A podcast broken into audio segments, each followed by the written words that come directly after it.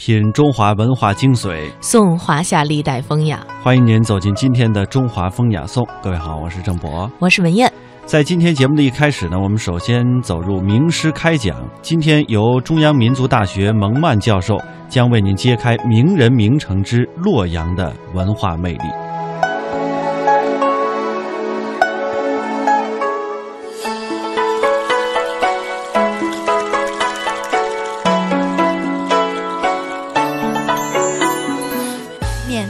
课堂，轻松的环境，自由的时间。名师开师开讲。今天我来给大家讲一个凡是中国人都必须要知道的城市——洛阳。我觉得每个国家都必须有自己的文化品牌，那么在中国的文化品牌之中，一定不可以没有洛阳。为什么？我讲我自己三个理由。第一个理由，洛阳是一个有故事的城市，它这个故事来自于它的历史。洛阳也是号称十三朝古都的这么一个城市，那它当然见证了中国几千年历史的沧桑兴衰。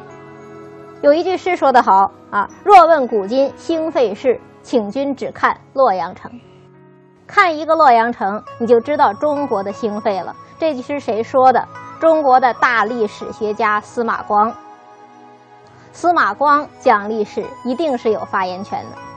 第二个理由，我想说，洛阳是一个文质彬彬的城市，没有洛阳就没有中国的文化。我们还是套用古人的说法，叫做什么？河出图，洛出书，汉魏文章半洛阳。我给的第三个理由是，洛阳还是一个富贵风流的城市。所谓富贵风流，代表特色就是洛阳的牡丹花。唯有牡丹真国色，花开时节动京城嘛。牡丹本身就是洛阳富贵风流的一个表征。那我们给了大家这样三个理由，就要一个一个来解释一下了。我们知道洛阳是古代农耕文明的中心嘛，所以肯定是我们的祖先他选都城时候的首选之地。因此呢，这个宋朝的陆游就有一句话，叫做“煌煌祖宗业，永怀河洛间”。我们祖宗的功业。一定是在河洛之间建立的。我只讲三个我认为非常重要的朝代：夏朝、周朝、东汉。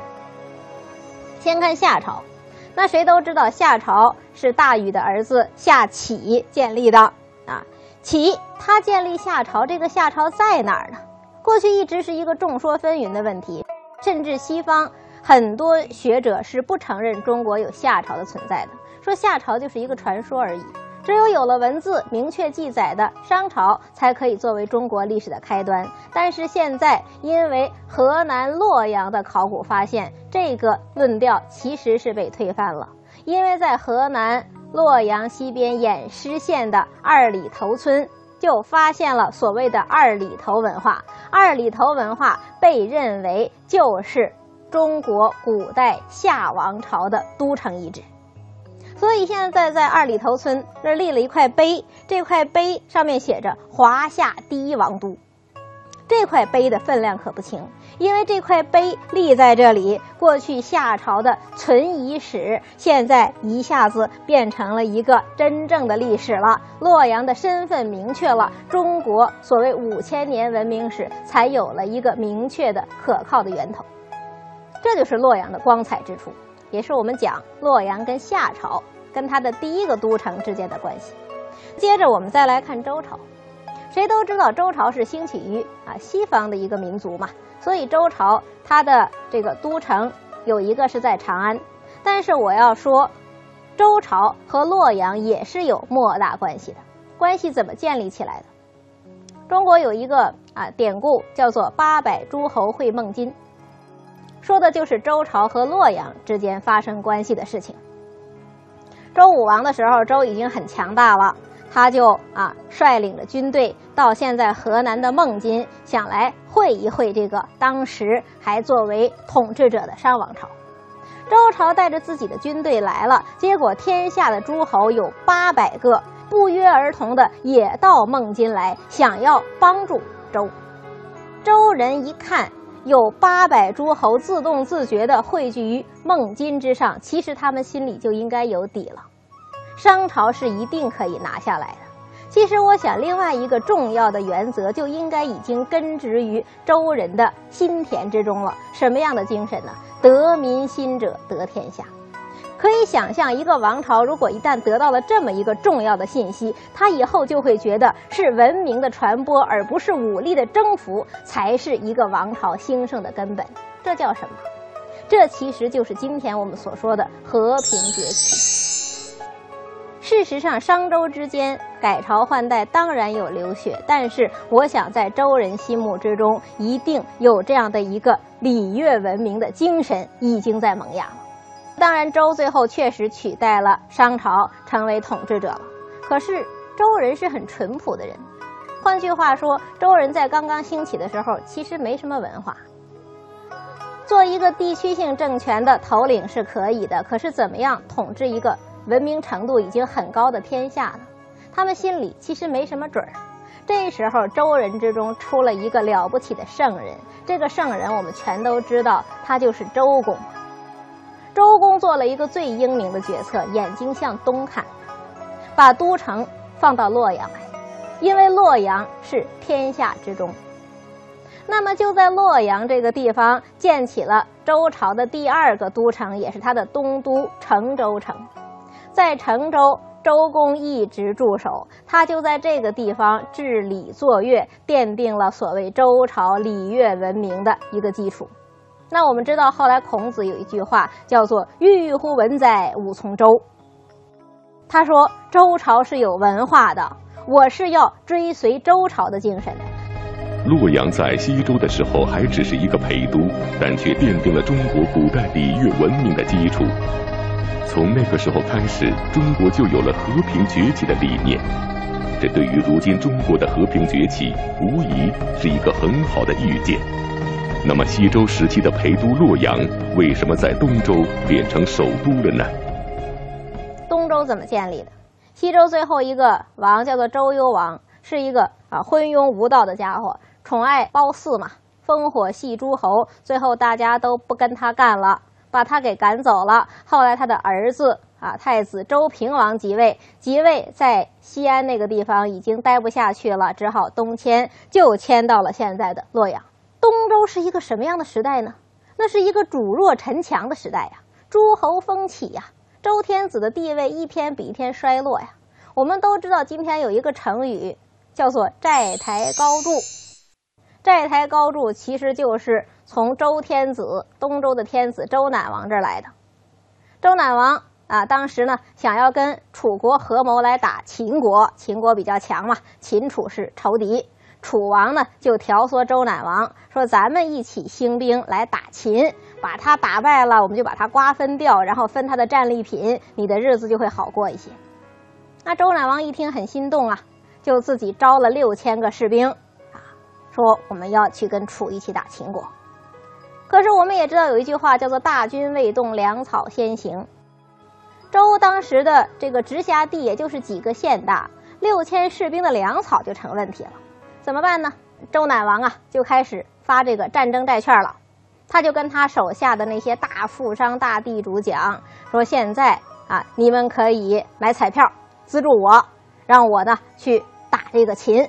等我们和楚国一块把秦国打败了，那我就会给你们战利品，给你们额外的补偿。”富商嘛，他都是追逐利益的，所以都借给周赧王钱了。可是周赧王把钱也借来了，楚国又变卦了。楚国说呀，我还没有准备好这个秦呢，我暂时不打了。您让您的士兵回家吧。士兵一出一回，啊，这个过程已经把周赧王借来的钱给消耗掉了。那消耗掉了钱，并没有得到理想中心目中的战利品，周赧王就害怕呀，他就害怕这些大富商们来跟他讨债呀。那富商嘛，当然是唯利是图的，怎么可能不讨债呢？整天围着周赧王的宫门跟他要钱，周赧王没有办法啊，他就在自己的宫里头啊的一座高台之上躲起来了。这个台就被称为债台，债台高筑就是从周赧王这儿来的。那大家说周赧王一个王他都那么窝囊了，东周还有什么好讲的？